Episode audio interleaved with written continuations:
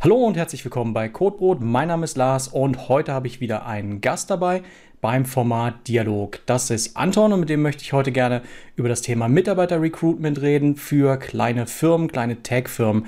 Anton ist von der ADIT Systems und äh, ja, stell dich am besten mal vor, bevor ich mich nochmal verhasple bei dem Wort der Firma.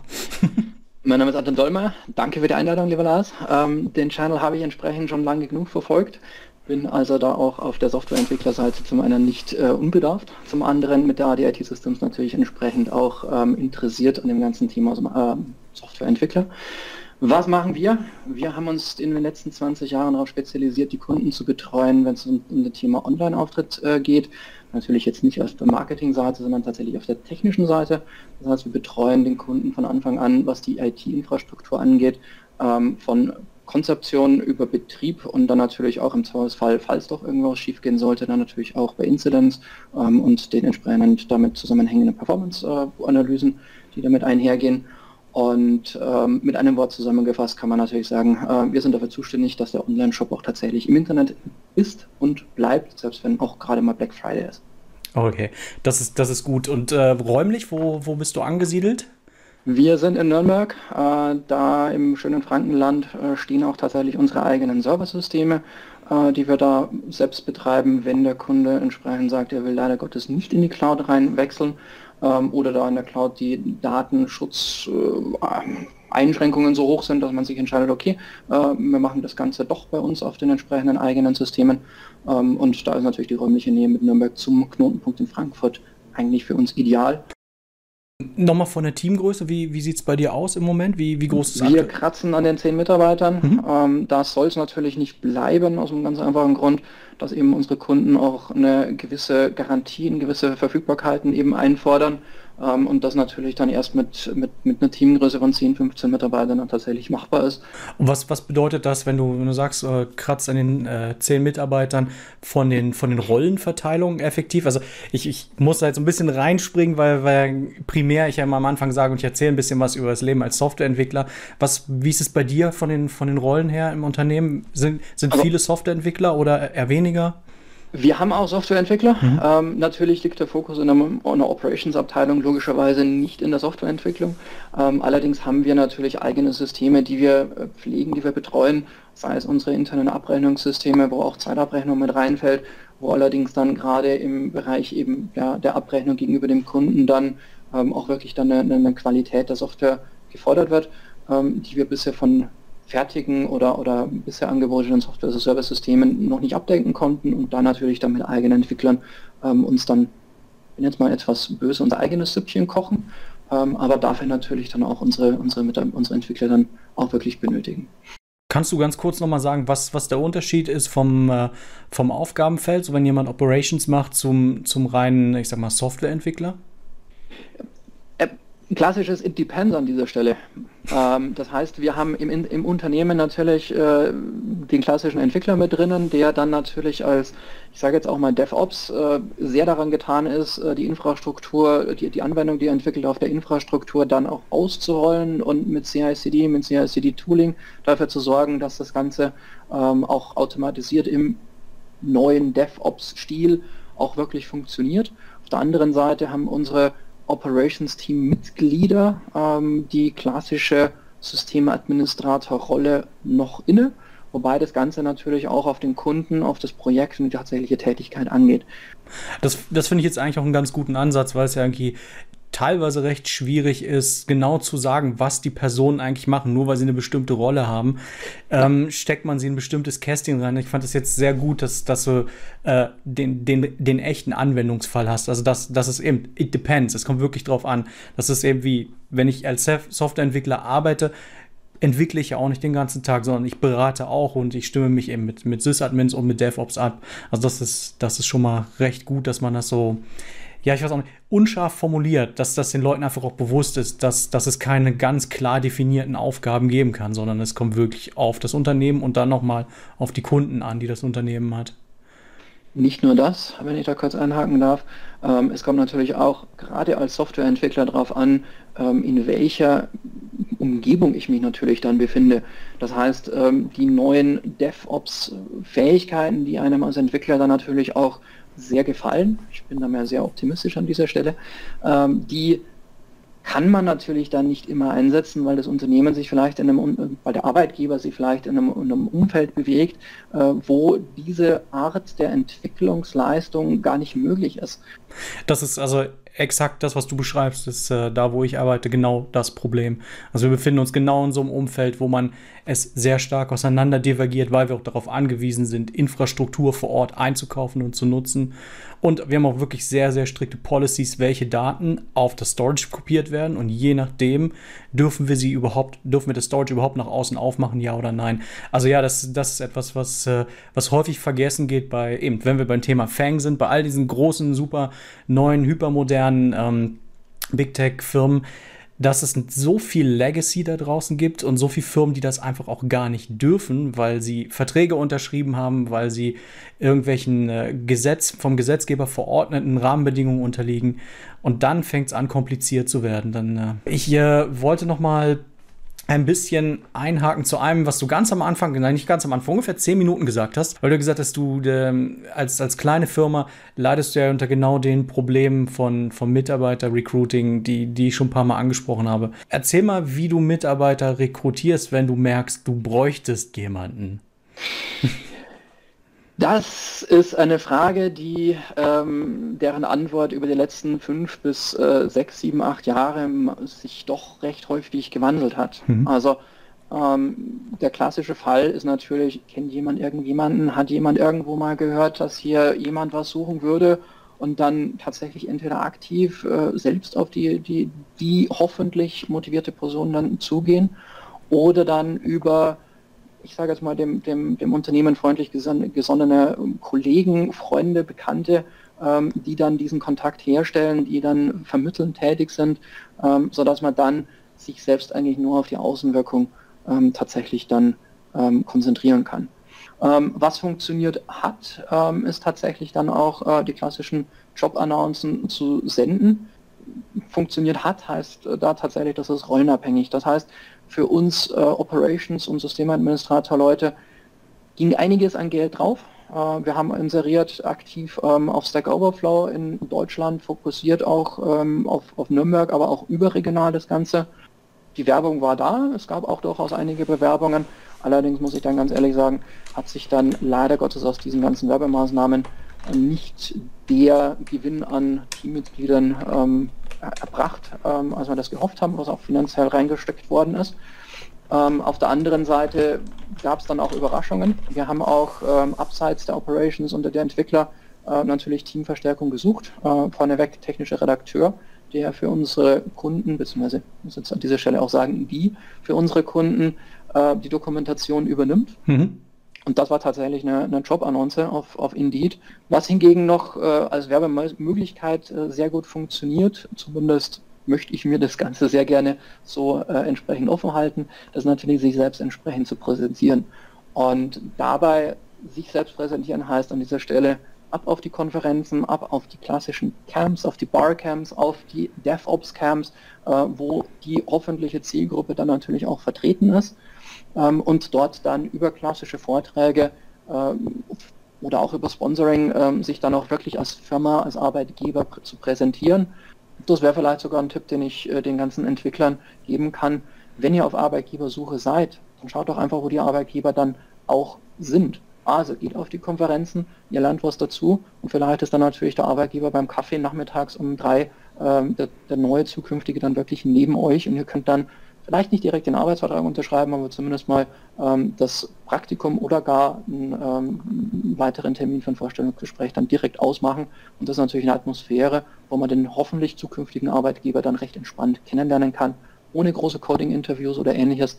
Ähm, das läuft dann ein bisschen anders, wenn man sich eh schon, äh, sage ich mal, auf einer persönlichen Ebene natürlich auch kennengelernt hat. Genau, jetzt, jetzt, machst du ungefähr 15 verschiedene Türen offen, die ich jetzt gleichzeitig reinspringen wollen würde. ähm, also das mit den Konferenzen finde ich, äh, find ich eine sehr gute Sache. Ähm, ich würde da noch ergänzen, ah, Konferenzen, ähm, wenn jemand nach Konferenzen sucht, dann äh, am besten Google bemühen, was für Konferenzen in der Gegend sind zu den Themen, für die man sich interessiert. Und äh, das ist eigentlich der, der beste Weg im Moment. Dazu noch, ähm, es gibt Meetups, ähm, das haben wir hier in, in, Zürich, da kannst du auf die Meetup-Seite und dann hast du für, keine Ahnung, für WordPress-Meetups, für Sysadmin-Meetups im großen, im großen Bereich. Und das sind meistens Unternehmen, die das organisieren. Auch das ist eigentlich eine gute Variante, um mit den Leuten ins Gespräch zu kommen. Eben, du hast das Wort Fang gesagt, also ich glaube, wir haben es nirgendwo richtig definiert. Fang quasi, äh, ich, ich lasse es jetzt mal weg, ist eigentlich Big Tech. Also es wäre ein bisschen gemein, es nur auf vier Unternehmen. Also alles, was US oder nicht US Big Tech ist, ist quasi das, dem du dich gegenüber siehst. Ähm, genau. Eine Frage habe ich jetzt noch, weil du eben gesagt hast, Stack Overflow. Vom Gefühl her, wie, wie viel Geld musst du in die Hand nehmen, wenn du, wenn du einen neuen Mitarbeiter suchst? Grob. Grob. Hunderte, Tausende? Nein, ja, ähm, also ja, tatsächlich. Ähm, die, die Annoncen auf Stack Overflow, aber auch auf Xing, aber auch auf Indeed ähm, sind definitiv nicht günstig. Ähm, die Preise von Xing kann jeder nachlesen. Ähm, da kostet dann eine Annonce gerne mal ihre 600 Euro pro Monat. Ähm, für Stack Overflow waren es dann am Ende doch irgendwas um die 5000 Euro ähm, ähnliche Beträge dann auch wirklich bei Indeed. Und das war wirklich am Ende nur eine einzige Stellenanzeige, die für dieses Geld dann auch wirklich ähm, geschalten wurde. Kann, man hat jetzt dann abhängig vom, vom Dienstleister, den man sich dann aussucht und der Zielgruppe, die man hoffentlich ansprechen kann, dadurch noch ein paar Möglichkeiten. Ähm, beispielsweise bei Stack Overflow ähm, wird uns Arbeitgebern die Möglichkeit gegeben, dass wir mehrere Anzeigen in deren System speichern und den einen Slot, den wir dafür für ein Jahr dann buchen, abwechselnd bespielen, sodass wir wirklich die Möglichkeit haben, die Annoncen auch durchzutauschen. Ähm, bei Xing ist das dann wirklich so ähm, 30 Tage und dann, dann braucht man das entsprechend neu mit drinnen. Genau. Gut. Wenn du, wenn du überregional suchst, was, was heißt das, wenn, wenn Leute jetzt äh, ähm, vom anderen Ende der Republik kommen, ganz aus dem Norden oder aus Brandenburg, ähm, dann haben sie das Problem der Relocation, nehme ich an, selbst irgendwie zu lösen, wie sie dann in Nürnberg und Umgebung Fuß fassen. Die Frage kann man, sollte man erstmal, was ist überregional? Mhm. Ähm, überregional bedeutet für uns hier an der Stelle ähm, primär mal einen Fokus auf Deutschland, ähm, sekundär dann den Fokus auf die Europäische Union. Damit eingeschränkt kann man natürlich sagen, ähm, grundsätzlich muss ein Mitarbeiter hier nicht äh, den Aufwand auf sich nehmen, äh, umzuziehen wenn jemand in Hamburg glücklich ist, dann finde ich das natürlich wunderbar. Äh, der kann natürlich, der oder die kann gerne dann natürlich bei uns trotzdem anfangen. Aber eben das, das finde ich jetzt schon mal ganz gut, dass, dass du eben auch sagst, okay, äh, überregional ist sehr weit gefasst. Also das wäre für mich jetzt im Prinzip schon äh, national bzw. europäisch. Und dann, wenn, wenn man re wenn Remote Work erlaubt ist, das ist natürlich dann, das macht die Sache viel, viel einfacher, eben weil gerade bei, bei großen, eben, das sind wir wieder bei Big Tech, ähm, die bieten im Regelfall ja noch die, die super ähm, Relocations-Pakete an und dann auch noch so Welcome-Bonus und solche Geschichten. Da kann ich mir vorstellen, es ist nicht lustig, wenn, wenn du dann als normale kleiner Mittelständler dem gegenüberstehst. Richtig. Wo wir natürlich jetzt die Möglichkeit wirklich auch dann aktiv schaffen können, ist eben über Remote First Umgebungen. Mhm äh, dann genau diesen Arbeits-, äh, diesen, diesen Aufwand eines Umzugs auch wirklich dann zu ersparen, ähm, zum einen, und zum anderen natürlich dann die damit verbundenen Vorteile sowohl in der Arbeitskultur ähm, als auch dann wirklich für die Mitarbeiter dann privat auch zu Hause äh, voll ausreizen zu können. Ich meine, wer freut sich nicht, äh, nicht mehr eine halbe Stunde oder gar eine Stunde ins Büro pendeln zu müssen, sondern man kann bequem, nachdem man morgens sein Frühstück hatte, äh, drei Meter weiter, hoffentlich in einen anderen Raum reingehen, sich an den Schreibtisch setzen und dort dann den Arbeitstag bestreiten. Das stimmt. Das stimmt, ja. Aber eben, du hast es gesagt, es ist wirklich nicht, nicht was für jeden. Also ich bin tatsächlich schon wieder an dem Punkt, dass ich gerne wieder ins Büro zurückfahre und nicht dauerhaft remote arbeiten möchte. Aber das ist, eben Menschen sind unterschiedlich. Das, das ist einfach so. Ich wollte noch, bevor ich jetzt so ein bisschen äh, nachfrage, ähm, zum Thema, lass mich kurz noch ein bisschen nachdenken, wie, wie bei dir quasi die Einstellungstests ablaufen. Nur mal ganz kurz fragen, wie wichtig, weil das ja das Knaller-Video überhaupt war, wie wichtig ist ein Studium, wenn man dir anfangen will zu arbeiten? Als, gar nicht. Gar nicht, okay. Also kann ich vorbehaltlos und, und, und wirklich äh, komplett von der Leber weg sagen, ein Studium ist nett, ich schaue mir das gerne an, dass jemand studiert hat, ähm, ich schaue mir auch gerne die Ausbildung entsprechend an, aber letztendlich kommt es darauf an, welches Wissen hast du dir tatsächlich selbst angeeignet. Wie lange bist du dabei? Was hast du für Interessen, wo hast du deine Schwerpunkte gesetzt und das kann ich jetzt komplett äh, auch sagen, das ist unabhängig davon, ob du als Entwickler tätig bist oder ob du als Operations-Mitarbeiter, als Systemadministrator ähm, aktiv wirst oder dich spezialisieren möchtest. Ähm, die Frage ist immer, wo sind deine persönlichen Interessen, wo setzt du deine Stärken? Klassisches T-Modell, Generalist und dann entsprechend tiefgehend oder halt wirklich zu sagen, okay, ich bin wirklich nur spezialisiert auf die Netzwerkkabel ähm, und ich fasse dafür allerdings im Browser keine Zeile CSS an. Mhm. Ähm, ist beides natürlich möglich, aber diesen Schwerpunkt müsst ihr natürlich euch selbst wählen. Das Studium hilft dabei, ähm, manche Stellen zu erreichen, manche Arbeitstätigkeiten bei Big Tech oder auch in Deutschland in größeren Firmen sind wirklich dann nur mit einem Studium offen. Bei uns ist es hingegen so, dass es nur zählt, was du tatsächlich kannst und was du dann nicht zwangsläufig in einem Interview, ähm, aber dann zumindest im Gespräch äh, dann wirklich dann zeigen kannst, dass du das wirklich auch beherrscht und die Erfahrungen da hast. Sehr schön. Jetzt kann jemand in die Kommentare schreiben, siehst du, man braucht auch kein Studium. Das ist sehr schön. Ähm, ich will jetzt auch nicht weiter darauf eingehen. Das ist äh, eben, das ist einer der großen Vorteile von kleinen Unternehmen. Ich formuliere es vielleicht nochmal anders. Ähm, Im Studium lernt ihr gewisse Arbeitsweisen, die natürlich euch darüber hinaus helfen, unabhängig dessen davon, wo, in wo er dann äh, tatsächlich im, im, Unternehmen unterkommt.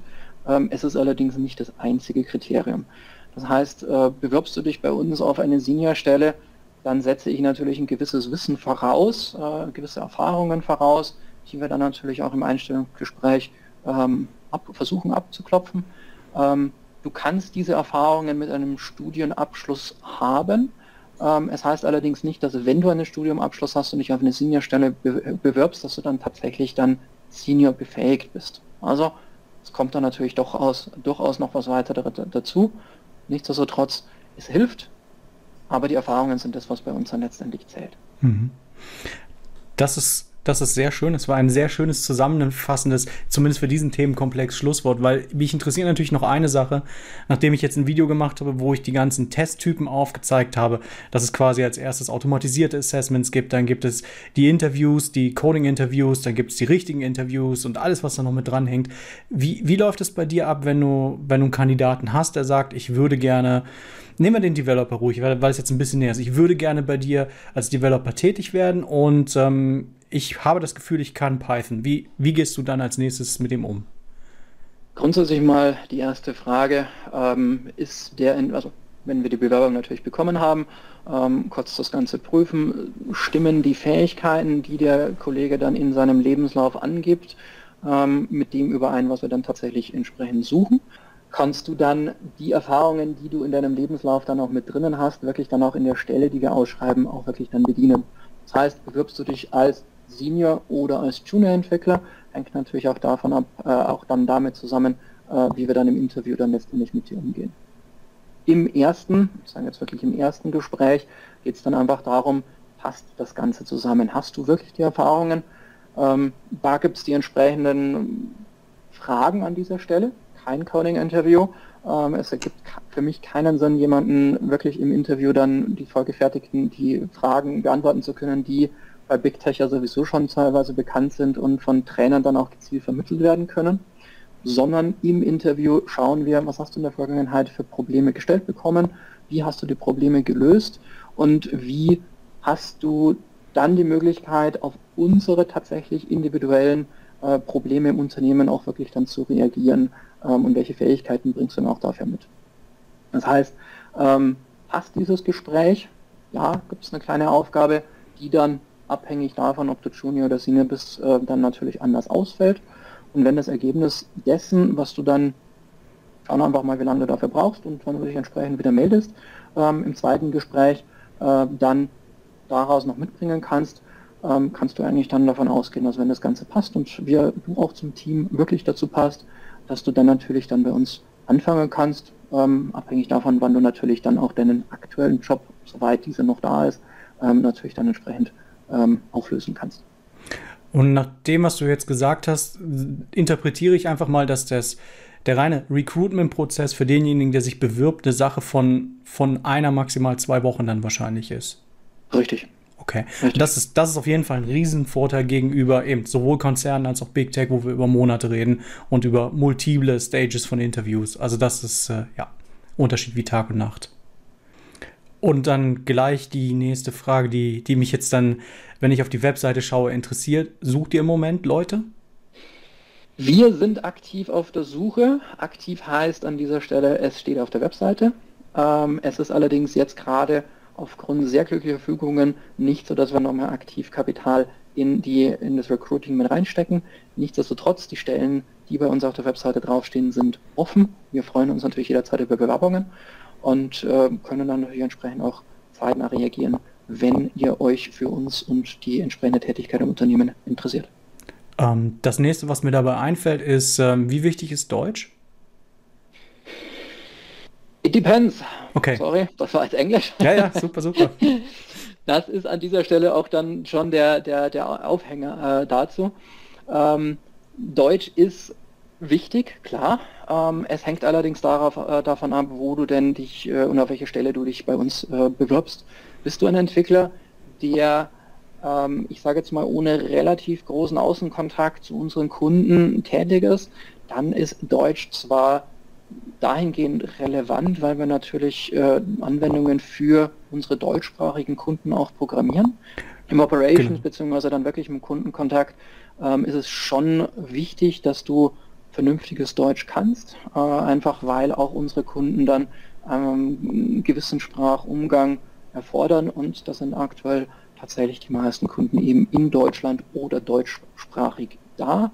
Ähm, da wird es dann schwierig, wenn du wirklich gar keine äh, Kommunikation auf Deutsch dann hinbekommst. Eben jetzt äh, dann fast schon die, die, die Vorlage auf die nächste Frage. Wie wichtig ist Englisch oder andersrum? Was passiert, wenn ein Bewerber absolut kein Englisch kann? Wenn ein Bewerber kein Englisch kann, dann glaube ich, bist du in der IT schon äh, an einem sehr schweren Stand. Ähm, Englisch an sich, wir müssten es uns anschauen. Ich sage es jetzt wirklich so offen.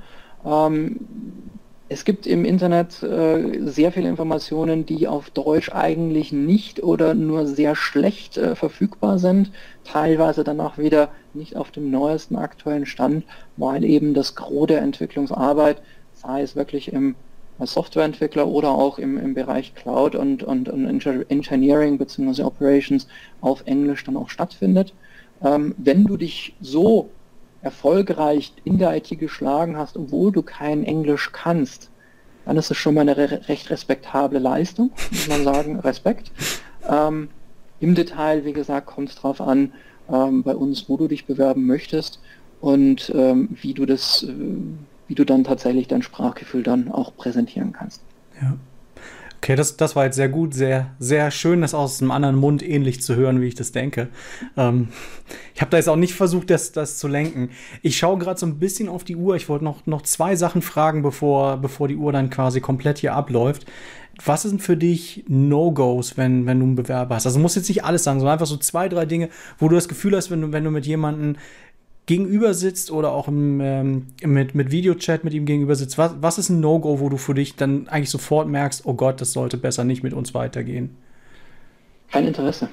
Also kein Interesse, ähm, absichtlich jetzt so offen, wie ich das gerade gesagt habe. Ähm, das hat zum einen mit, hast du Interesse an der Firma, am Job, aber auch darüber hinaus, wie sieht dein Interesse aus mit IT ganz allgemein. Ähm, bist du auf dem aktuellen Stand? Möchtest du dich weiterentwickeln? Hast du Interesse daran, Dinge zu lernen, dich weiterzuentwickeln? Ähm, und wenn dieses Interesse fehlt, dann wird schwierig, sage ich ganz offen. Ähm, man kann dann sicherlich noch Möglichkeiten finden, wenn es darauf ankommen sollte, aber ich glaube, dass du auch selbst für dich äh, eher glücklich wirst in, in unserem Jobumfeld, wenn du ein Interesse an den Tag, an den zeigst, auch noch nach außen hin zeigst. Ähm, zum, wie gesagt, kulturell und, und, und Firma und Arbeitgeber zum einen würde ich jetzt nicht einmal als Hauptschwerpunkt dann wirklich sehen, aber einfach Interesse zu zeigen, was passiert in der Welt, ähm, mit welchen Techniken, mit welchen Tools, mit welchen Fähigkeiten muss ich mich heutzutage beschäftigen, ähm, damit ich dann nicht auf dem aktuellen Stand, auf dem aktuellen Wissensstand stehen bleibe, sondern natürlich dann auch mich ähm, weiter bewege, ähm, um, um dann auch selbst weiterzukommen. Das war, das war sehr gut. Und be bevor ich dir jetzt quasi das, das Schlusswort gebe, ähm, wollte ich einfach noch gerne mal Resümee beziehen, weil, weil ich das jetzt sehr spannend finde zu dem, wie ich mir das aus meiner eigenen Erfahrung als ehemaliger Selbstständiger zusammengereimt habe und was du das jetzt auch rüber, wie du das rübergebracht hast, dass eben tatsächlich für, für kleinere Firmen zu arbeiten einfach sehr viele Vorteile hat aus meiner Sicht. Also A, dass du nicht zwangsweise studieren musst, dass, dass du wesentlich flexibler aufgenommen wirst anhand deiner Skills, das Thema nicht Deutsch oder auch nicht Englisch oder wenig Deutsch und wenig Englisch, was, was es auch flexibel macht für, für Leute, die jetzt zum Beispiel neu nach Deutschland gekommen sind oder Leute, die in der Schule vielleicht nicht die hellste Leuchte mit Englisch waren. Da kann man irgendwie dann sicherlich ein bisschen sich mit arrangieren. Also das finde ich jetzt eigentlich ein, ein schönes Gegenstück zu der, ich sag mal, aus meiner Sicht sehr akademisierten Welt, in der ich mich sonst bewege, wo einfach das Studium die Türen öffnet und das Studium dann im Endeffekt auch die, die Gehaltsstufen so, sozusagen sogar bestimmt. Das finde ich sehr schön, dass es bei dir anders läuft. Es äh, geht warm runter, kann ich dir ganz ehrlich sagen. Es ist einfach ein gutes Gegenstück. Zum Schluss, möchtest du noch, noch irgendwas sagen, etwas äh, mitgeben für, für Leute, die sich in, für den Job interessieren, Leute, die Entwickler werden wollen? Feel free. Ich glaube, da habe ich eigentlich eh schon alles gesagt, was man da an der Stelle mit, mitgeben kann. Ähm, zum einen natürlich das Interesse behalten, ähm, eine Neugierde ähm, auf alles Neue ähm, und dieses, diese Neugier auch vielleicht unabhängig vom aktuellen Job zu behalten. Wir haben in der IT die, das sehr große Glück, ähm, dass wir uns jederzeit neu ent entdecken können, neu entwickeln können, ähm, dass wir uns auch in einem Umfeld bewegen, äh, wo wir, sage jetzt mal, unter Freunden sind. Ähm, die Konferenzen, die ich angesprochen habe, sind da eine Möglichkeit, äh, auf die Erfahrungen der anderen, die vielleicht an anderen Punkten in der Karriere sich befinden, äh, zurückzugreifen und von diesen Erfahrungen dann auch wirklich selbst zu profitieren. Ob du dich jetzt als Softwareentwickler oder als Operations-Mensch dann auf eine Technik konzentrierst oder äh, und, und dort der absolute Experte wirst oder einfach dann ein Generalist, äh, der den, den Überblick über die gesamten Tools, Möglichkeiten, Techniken äh, kennt und dann auch da wirklich beraten kann. Ähm, das ist dann wirklich deiner persönlichen Präferenz überlassen. Aber behaltet euch die Neugier, behaltet euch das Interesse ähm, und bleibt meines Erachtens nicht einfach nur auf der Stelle stehen, sondern versucht voranzukommen. Wohin das voran dann besteht, das ist komplett euch überlassen. Sehr schön, Dankeschön. Und äh, danke, anderen, dass du dir die Zeit genommen hast. Gerne, danke für die Einladung und alles Gute. Ja, bis dann. Tschüss.